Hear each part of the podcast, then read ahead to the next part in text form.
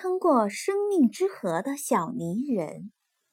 有一天，上帝宣旨说：“如果哪个泥人能够走过指定的那条河流，他就会赐给这个泥人一颗永不消失的金子星，赐给他天堂的美景。”这道旨意下达后，泥人们久久都没有回应。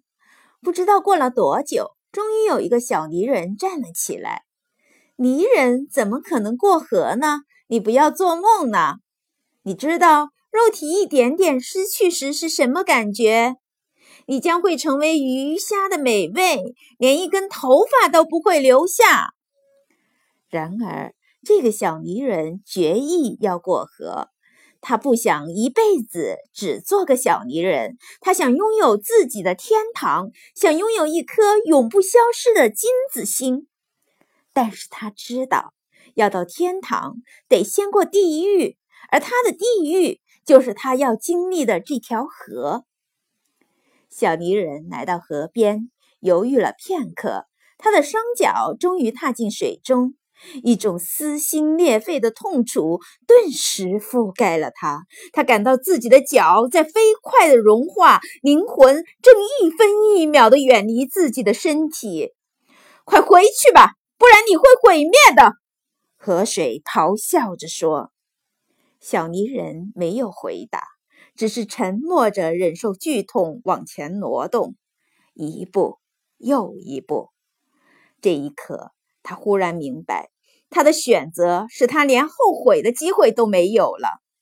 如果倒退上岸，他就是一个残缺的泥人；如果在水中迟疑，只能加快自己的毁灭。而上帝给他的承诺却遥不可及。小泥人孤独而倔强地走着，这条河真宽呐，仿佛耗尽一生也走不到尽头。他向对岸望去，看见了美丽的鲜花、碧绿的草地和快乐飞翔的小鸟。也许那就是天堂的生活。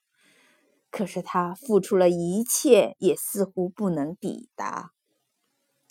上帝没有赐给他出生在天堂、成为花草的机会，也没有赐给他一双小鸟的翅膀。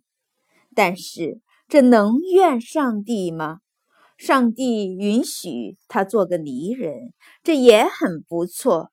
是他自己放弃了安稳的生活。小泥人继续向前挪动，一厘米，一厘米，又一厘米。鱼虾贪婪地咬着他的身体，松软的泥沙使他摇摇欲坠。有无数次，他都被波浪呛得几乎窒息。小泥人真想躺下来休息一会儿啊！可他知道。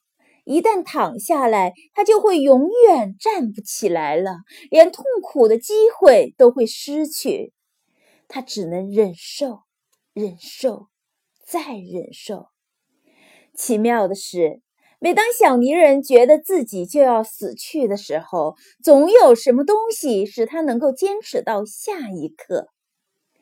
不知道过了多久，简直就到了让小泥人绝望的时候。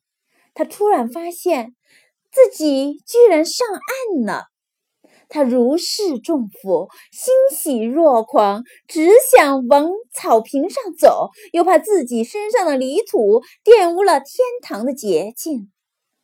他低下头，开始打量自己，却惊奇地发现他的身体已经不再是泥土，他已经变成了一颗金灿灿的星。